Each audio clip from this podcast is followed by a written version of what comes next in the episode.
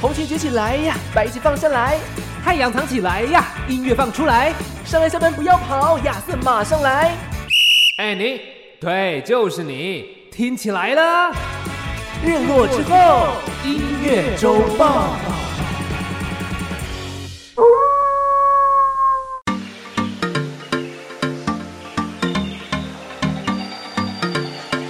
我是尚恩，我是亚瑟，为你这周的播放清单上点色。日落之后音乐周报还不听报？好的，那在上个礼拜的时候呢，嗯有公布了另外一个奖项了。其实我觉得台湾主要的奖项啦，就两个，哦对，就是金曲奖还有金鹰奖。啊，精英啊，没错，精英中的精英啊。没 金鹰错，奖是金色的金，音乐的音，不过它的全名叫做金鹰创作奖。对，它有个创作两个字。嗯，所以说创作这件事情呢，在金鹰奖是非常重要的一个元素。是的，其实呢，我就有去上网查了一下，究竟金鹰奖跟金曲奖有什么样最大的差别呢？哦，其实我们从最简单、最外在来看的话，你就会发现说，很多的独立音乐人对，都比较会入围的是金鹰奖。哦，对，因为呢，独立音乐人大部分都是自己创作嘛，对，所以说金鹰奖啊，它其实有很重的一个呃规定，就是说，如果你要报名金鹰奖的话，你这张专辑哦，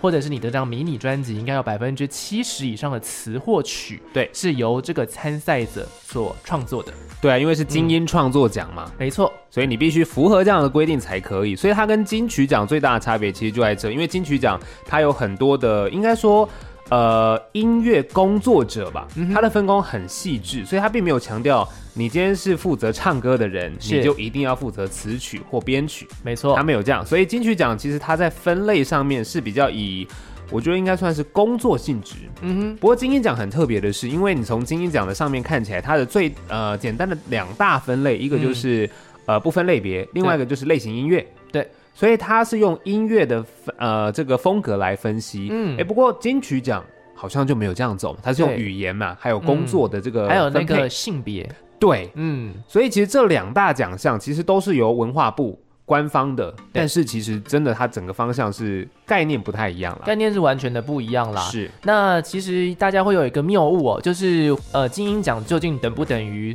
独立音乐奖呢？嗯嗯，尚恩觉得呢？我觉得其实这几年你会很明显的发现，哎，根本就不是这样。对，根本但就不是这样。对，以前啊，在金曲奖，大家会觉得，哎，金曲奖很主流，很市场取向。嗯，可能慢慢的，哎，开始发现，因为刚刚亚瑟有讲到，觉得很多的这个独立创作者可能会入围金鹰奖，对。但慢慢的这几年，大家有发现吗？其实有在改变，在不一样哦。金曲奖嗯大家会越来越觉得说，哎，啊，我怎么都没看过，没听 过。对，怎对么不会对有这么多独立音乐人出现？ 嘿对然后金鹰奖你就会发现，哎，像今年其实觉得今年最特别。蛮主流的，说实在。嗯，今年其实有很多主流的音乐人闯入了金鹰奖这个奖项中，他们的过去嗯几年其实有很大一个比例是，等于是说这是一个独立音乐人在互别矛头的一个地嗯方。对，但是呢，今年的话，你就会发现，像是哈，我们出现了热狗，哦，哦没我错，们出现了瘦子，对我，们又出现了宇宙人啊，没宇错宙人之前就有入围过了啦，是但是就是主宇宙人也是一个比较主流的团体，嗯哼，，你就会发现这些音乐人闯入了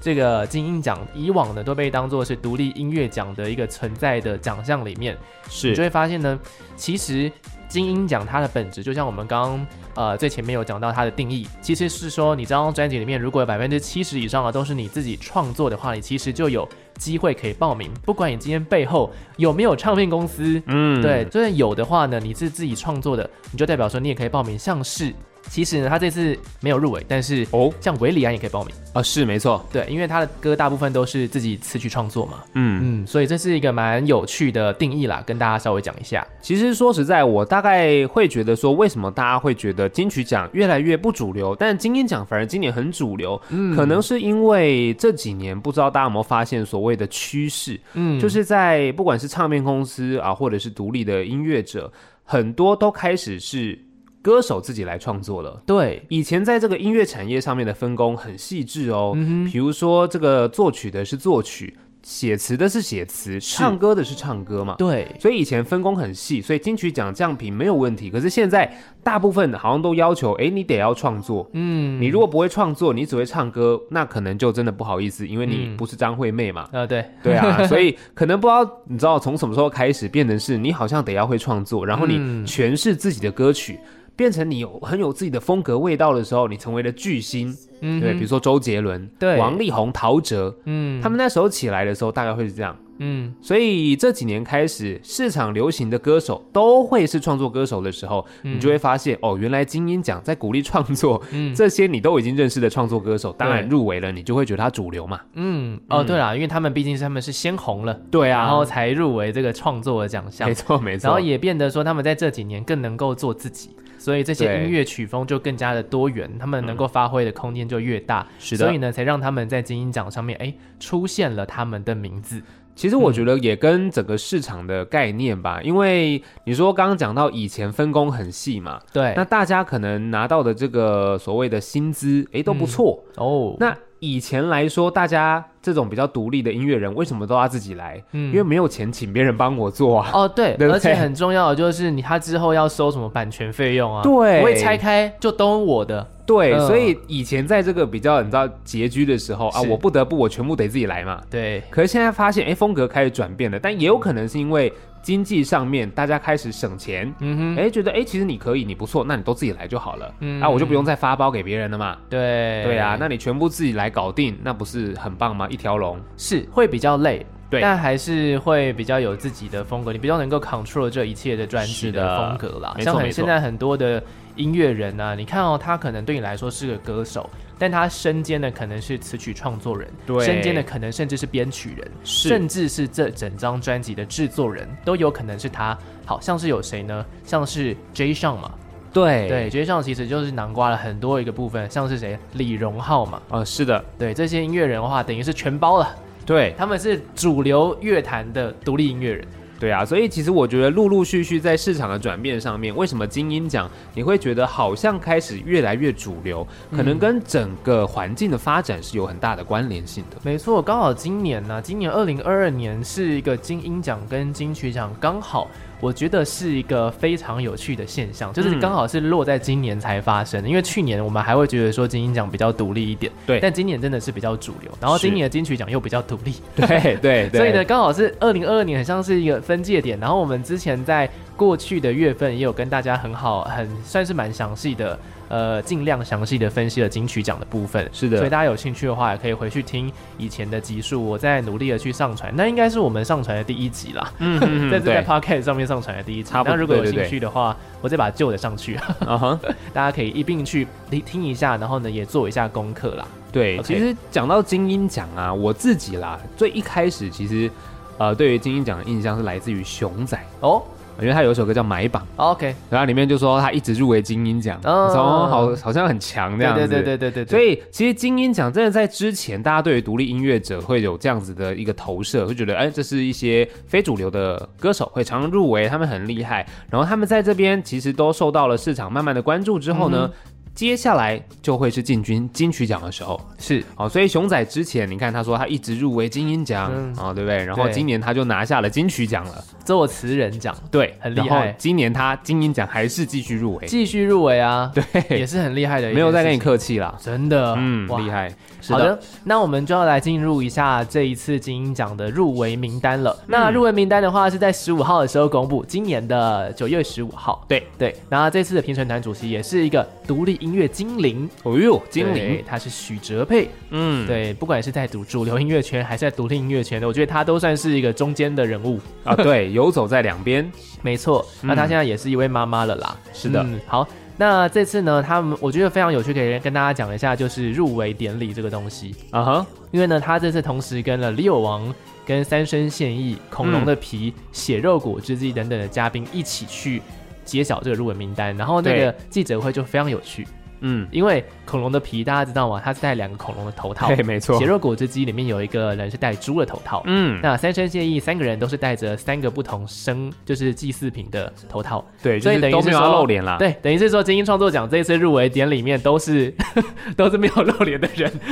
所以其实蛮酷的啊，对啊，你看只有血肉果汁机的。呃乐手跟嗯 Leo 王是有露脸的， 对，其他都是哎遮起来，不让你知道我长什么样子。对，真的嗯，也让大家 focus 在他们的音乐本质上啦。是的，好，那这次呢，我觉得就是可以让大家稍微带过一下一些奖项的部分，让大家听听，哎，这次究竟有谁入围了啊？尤其是我觉得先讲最大奖好了，嗯，好最，大奖就是横跨所有的曲风，对，最佳专辑奖，嗯我觉得这次蛮有趣的，就是里面有几张其实金曲奖有，嗯对，没像错，是李全哲，是李全哲这次得哦，他是得奖，他得到那个专辑制作人奖嘛，对是不对的，没错，爱情一阵风，哇，这次又风光入围最佳专辑，而且不要忘记哦，他连金曲奖都是入围最佳专辑奖哦，对啊，所以对啊嗯表示他这张专辑其实是不管金曲或是金音奖都是对他很肯定的。真的很猛哎、嗯，就就是是李玄哲，他年纪比我还小，对啊，他可以哦发挥很多很多的创意在这边，他可以玩出一嗯个。呃，不是大家印象中应该音乐要长的样子，真的所以我觉得音乐人其实人才辈出啦真，的大家的创意进去之后，你会发现哦，原来音乐可以这样走，可以这样玩，嗯那是一个很棒的一个体验。非常有趣。嗯李玄哲这个人物，我觉得大家应该可以来认识他一下了。是的，好，那再来跟金曲奖一样，就是黄轩呢、哎呀 Yellow 黄黄轩，这次是黄，今年是黄轩年吧？黄轩年，他的那个人气真的是直接指数般的成长哎、对啊，他是个嗯现象级的存在。真的耶！ 主持金曲的红毯，对，又主持那个呃入围者的访问，是然后呢，这次又连续两个奖项都入围，零哇负评啊，真的耶！嗯，这他真的很厉害，而且他上一些什么影像的那种 YouTube 的节目，对，还很好笑。他很有效果，对啊，这个人哦，这就是他可以以天生的艺人，对，可以很帅气， 对可以很幽默搞对笑，真的。对，他是没有任何包袱的。真的，所所以以再加上他又平，他又光头，所以他对其实没有任何的 偶包存在，对，然后他的音乐其实也是非常非常的有创意，真的。所以你真的要去认识一下这位歌手，我觉得真的其实他很有可能在接下来流行音乐界里面，其实会再掀起一阵旋风啊。没错，他的能量满满的，满到的不确可思议。是的，，好，但是我觉得最大专辑奖要来讲的几个，就是呃这次金曲奖看不到的了，这就是金鹰奖的特色了。哦对首先就是大象体操。哦，对，大象体操这张专辑是今年发行的，所以当然金曲奖不会有，因为金曲奖是去年的。对，所以呃搞不好明年金曲奖你会看到。对，也会看到。对，嗯大象体操这个就是他们是一个数字摇滚的团体。是的，亚瑟，我本人前阵子才刚访问过哎呀，没托错社长的 福啊！什么东西，对我访问播出的隔天就就入围了，确实是这样子。哇，然后就哎呦哎呦，这个刚好访到金鹰奖入围的那个团体哦，这样以后大家就是如雪片般飞来，想要上 专访，呃，欢迎光临啊，我来者不拒，大没错家想来就来，没问题。今晚有客人啊。真的，今晚有客人。好，就是这张专辑叫《梦境》啦。那是一样的呢是走，我觉得他们曲风又比以前更加的舒服了。嗯对，因为因为大象体操他们是一个呃介于演奏跟介于歌唱之间的一个团体，他们对其实大部分的歌是没歌词的，是但是那个节奏又是有一点点流行，嗯，嗯，大家可以去听一下啦。好的，再来呢就是熊仔哦，熊仔也是今年发的专辑啦，对，今一年直是入围金 鹰奖，对，这一直入围金曲奖， 对直接得奖。直接拿 下来，对，熊仔这张叫 Pro，嗯，我觉得也是蛮特别，这是他其实是他第三张专辑，但是他是他以熊仔这个名字的第二张专辑。是的，嗯，它里面有别于以往啦，我觉得它变得比较比较低潮。哦，嗯，因为他就跟以前那种很帅啊，对，然后开始很快嘴啊的那种风格完全不一样了。像他第一首歌试出的叫《自信》，嗯，对，就是他说在什么某一年他失去了自信，哦然后可能开，始要透过一些药物去控制自己的情绪。嗯哼，对，其实这都是我们看不到的熊仔，是，对他的另外一面，他的细腻的另外一面。嗯哼，嗯，然后这张专辑呢，哎，其实讲了就很多心理层面的东西，大家可能听的会蛮有感觉的。哎，风光入围金鹰奖，对，而且他厉害入围五项哦，很强哎，很真的猛是哦一直入 围哎，一直入围，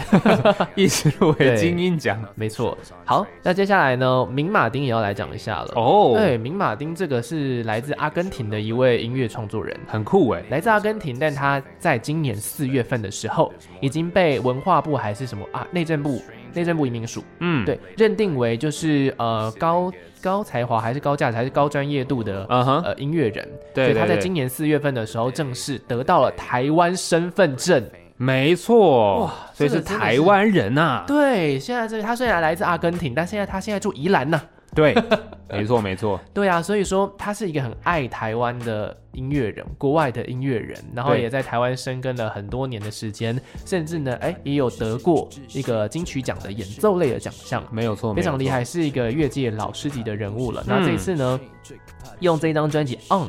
其实也有入围金曲奖，但对在这这边的话是直接入围了最佳专辑奖、很猛哎、最大奖，嗯最大奖直接入围。大家可以去听一下。我听完之后我太惊艳了，对啊，而且其实说实在的，我觉得对于一个阿根廷来到台湾，嗯然后它的文化的融合，嗯在音乐上面，我觉得一定会有一些呈现是跟呃你以前听过的音乐有一些不一样的地方，真可以的，好好的去了解一下。它来自拉丁语系啦。嗯，所以说哦，会有一些拉丁情怀。对其实这张专辑除了说拉丁的风格，然后再加上其实还有电子音乐的风格，嗯还有爵士音乐的声响，其实真的是很很厉害、很音乐饱满的一张作品，也难怪是入围创作奖。是的，嗯，好，那我最后要来讲啊，就是呃，我已经在前几集的节目里面，我已经大力推荐这个女孩儿，对非常的多次了。哦这位千禧年出生，两千年出生吧，嗯的这位女孩已经开始风靡各大不同的音乐榜，而且她在串流榜上的表现也非常的亮眼。她叫 Lucy，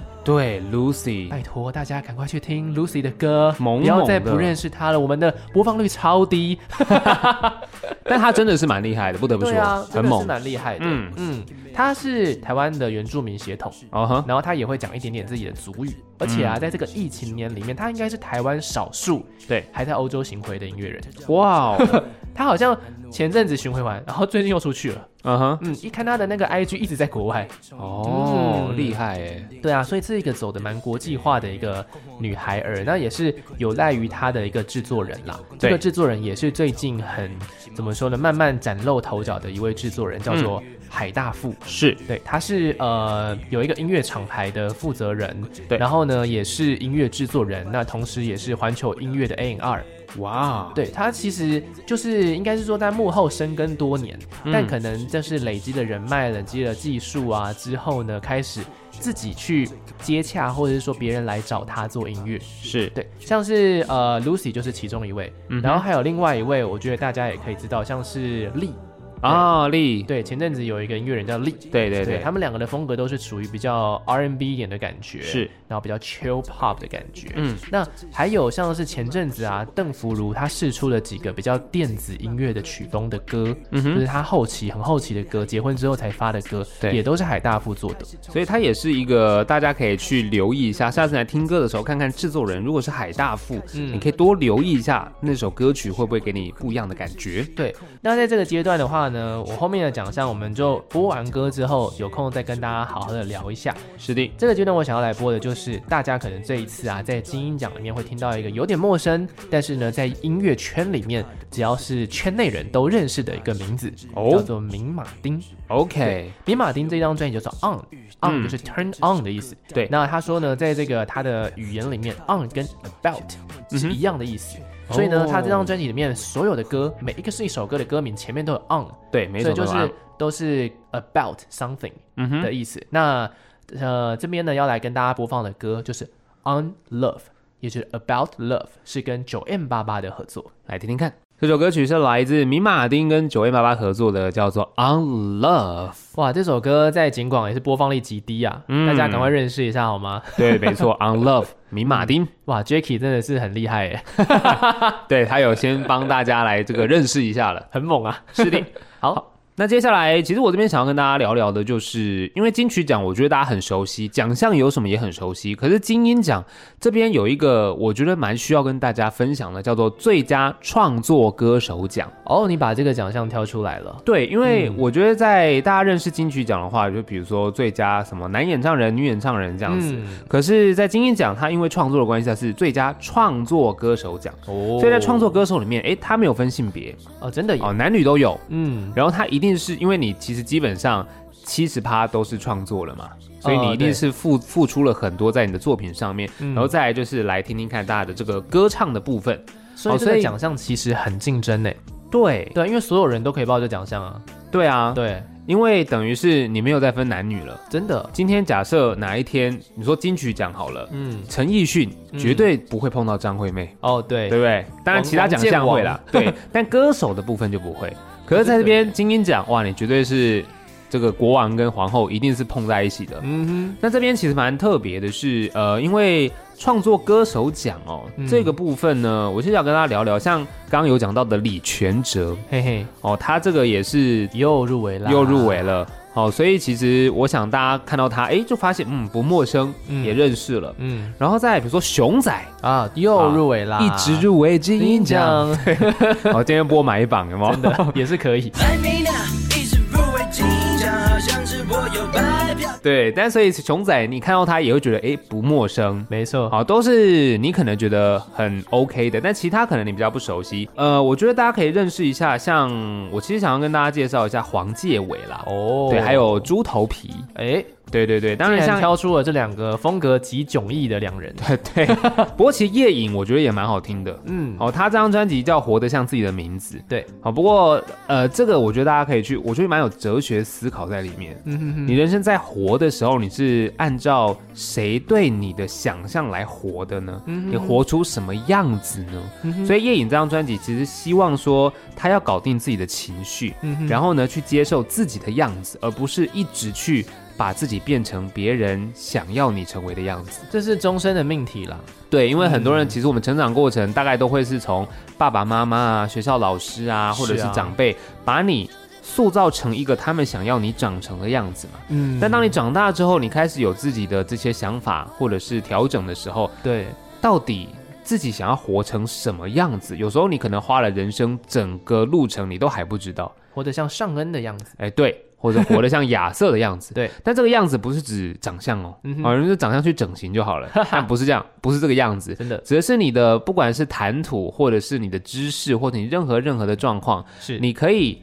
让自己的名字跟你的状态能不能再更 match 一点。嗯哼，所以我觉得这的确是人生的命题。所以《夜影》这张专辑，我觉得也还蛮值得大家再去聆听一下，真的对你的这个哲学上、人生的命题可能有可以有一些帮助。没错那，不过讲到黄介伟啊，因为他这张专辑是今年发行的，三月份推出。是我我觉得蛮特别的是，因为我以前对于他这个名字的歌曲印象，嗯跟这张专辑《游牧》可以说是完全不一样。有一些差别，对，嗯，就是你会觉得，哎、原来我一直以为的黄介伟可能是非常的这个 soft，然后很民谣，然后很、嗯比较轻柔啦，就是你会听起来会觉得是很舒服的。可是他这张专辑开始变得，呃，讲直接点叫更主流，哦，就是你会一听到他会直接抓到你耳朵的，哦而不是陪伴性而已，他变主角了。哦，黄建伟有想要听到这句话吗？他就说，哦我想，我就想要做独立，也被你说主流。 对，但我觉得应该是说，我觉得那个主流是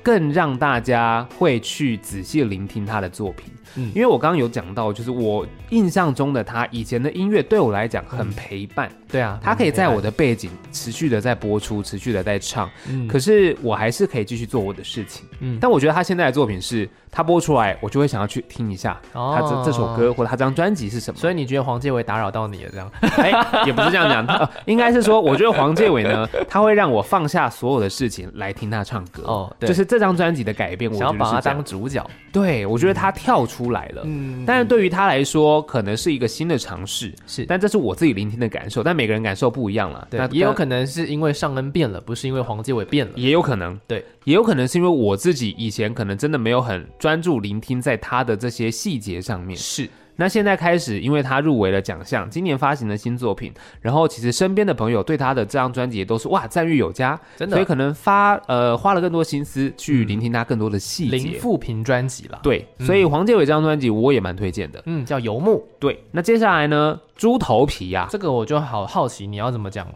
我跟你讲很特别，因为他专辑叫《防疫清冰箱》哎，我跟你讲，我看过这张专辑本人， 哦，真的哦， 对，很大张， 真的哦，对对对对对，我没有看过这张专辑本人就欸，他长得很像黑胶，但他不是黑胶，就很哦很大一张这样子。因为他这张专辑很酷的，就是他其实在这个防疫期间做出来的啊。 呵呵呵，然后防疫清冰箱嘛，嗯你知道清冰箱通常啊，我们其实它的这个介绍就会是可能以前他小时候，因为冰箱里面常常大家塞东西塞塞塞，对啊那种很大的冰箱，其实你塞得很里面，你根本不知道里面 有什么。对，不然像后上恩家的冰箱，对我家冰箱比较空一点你家 冰箱会知道里面有什么，啊，对，因为我可以输入一些，你知道现在科技很发达，你就是做一些现代记化 录冰。箱。对，可是以前不知道嗯啊，所以我们在过年会有所谓的大扫除。哦，真的，大扫除不是只有扫地、擦地板呢、嗯嗯你要连冰箱都看一下，东西要清掉啊。而且会脏啊，对，嗯所以清冰箱的概念是这样，就是过年的时候，我们可能需要把东西清出来。嗯那当然，现在常常我听到很多人所谓的清冰箱料理啦，嗯就是可能你一个礼拜会把冰箱的东西看还有什么拿出来煮一煮吃火掉。锅、炒饭、对咖喱，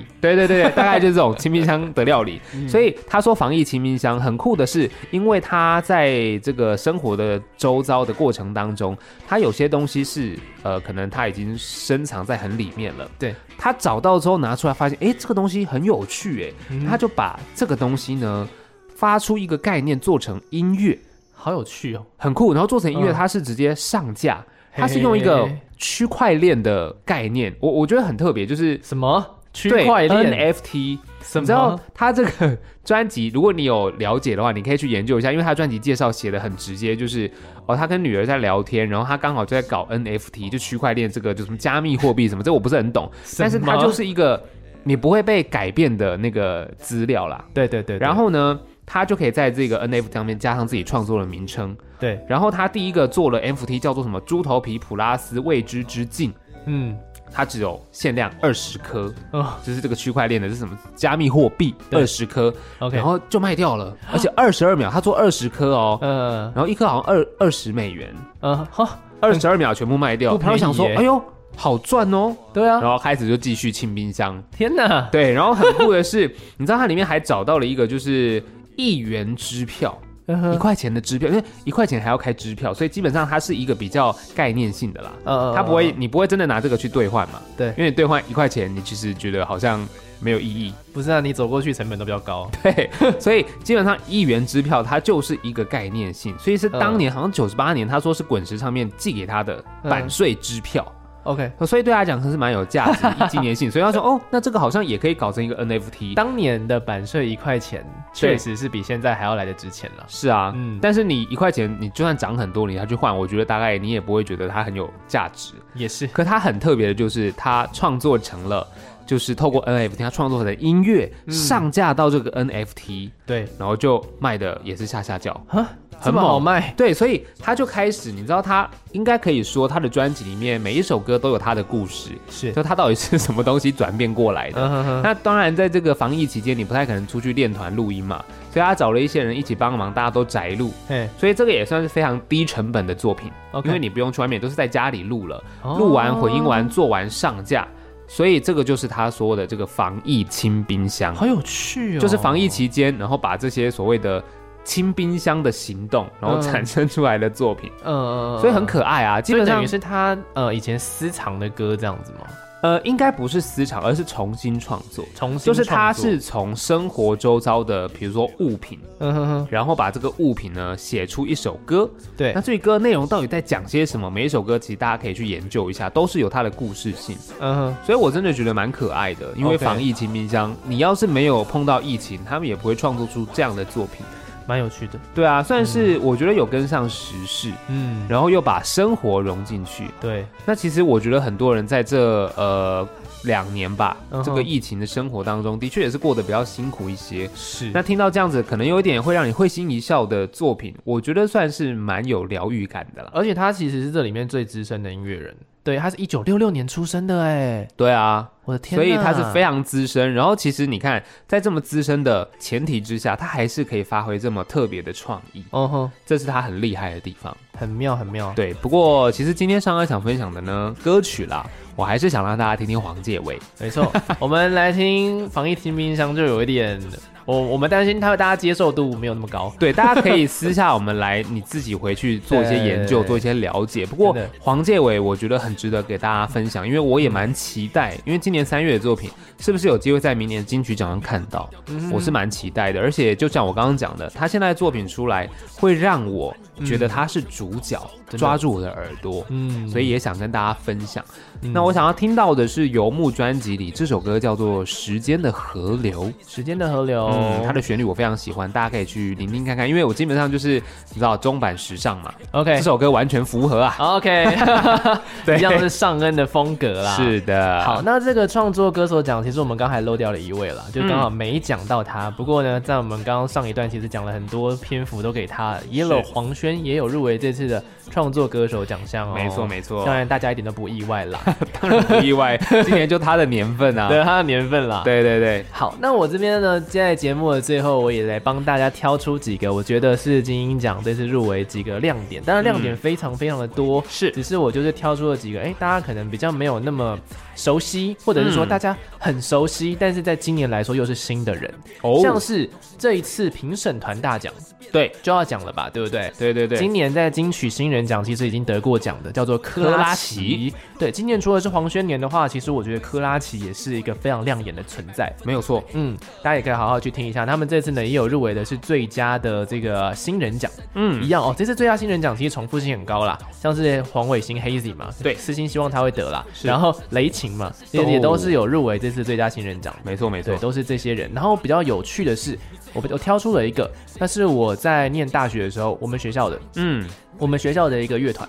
这个乐团的主理人后来嗯成立了另外一个团，哦对，这个主理人叫郑昭元，嗯然后他成立叫 Robot Swing。哇他哦以，前在学生时代的时候的乐团是蓝色窗帘，嗯对对，那个时候我就有跟他们有一点点互动到，嗯哼对对，因为他算是我的学弟，好像小一届还两届的学弟，哇厉害是耶很厉害，很很有才华啦。嗯在这其实你这阵子你去看他的呃一些音乐人幕后的作曲啊，是其实你也有很有机会会看到他的名字哦，他已经有陆陆续续帮一些音乐人开始做歌了。崭露头角喽，没错，嗯嗯，也是一个非常年轻有为的音乐人。那还有一些亮点的部分，我觉得要跟大家讲的是最佳摇滚专辑奖。哦，这张专辑呢，这次竟然就是偷偷的在金鹰奖入围了。嗯哼呃，近几年一直在中国发展的《傻子与白痴》，对 Year of Fate，对《傻白》这张专辑，就他们其实也是很红，嗯对，嗯，大家有兴趣，粉丝很多啦，粉丝很是铁啦，只是他们的确前阵子发生了一些争议啊，所以我不知道这些争 议究竟处理完毕了没有啦，是是 就是是是是，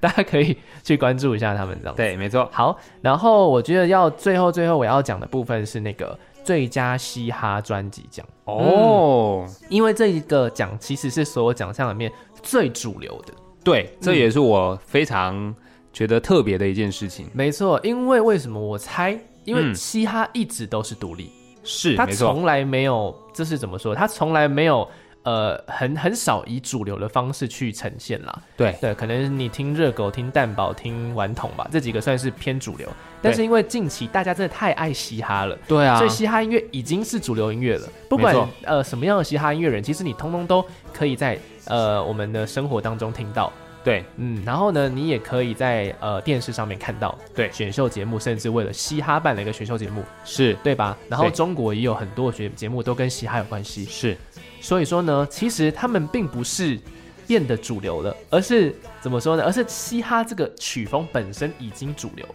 对，因为对嘻哈它其实也应该说慢慢的在发展的状态。以前的嘻哈可能我们觉得比较独立，因为它很凶，没错，但现在的嘻哈不是哦，你生活所有的芝麻蒜皮小事都可以用嘻哈来呈现，是所以大家会觉得，哎，这个曲风其实没有这么远呢，对啊，它其实是很亲近的。嗯，所以你看，像这次入围嗯瘦子嘛，对啊，我想瘦子大家就很熟悉来了自嘛。顽童 MJ 一一六，对，然后热狗也是，你看这么大咖的饶舌歌手了，对金鹰奖一样入围，没有再客气。没办法啊，他他都自己创作的啊，啊。对，没错， 还有熊仔，你看也有一直入围金鹰奖。啊，又入围了，熊仔这总共入围五项。， 对，然后嗯像影子计划，哎、影子计划还真的是不错。呃，对啊，对啊，你之前不介绍的时候，你说你很喜欢。对，因为我在去年广播金钟奖跟他们一起就是啊，登上对对对，舞后台台后上的，台后台，想说要蹭一下这样，这次可以再蹭一次。对，再蹭一次。所以其实也是蛮恭喜他们，因为他们金曲奖入围了，金鹰奖又入围，表示其实他们的创作是大大很受肯定肯定。对，然还后有张武也是再度入围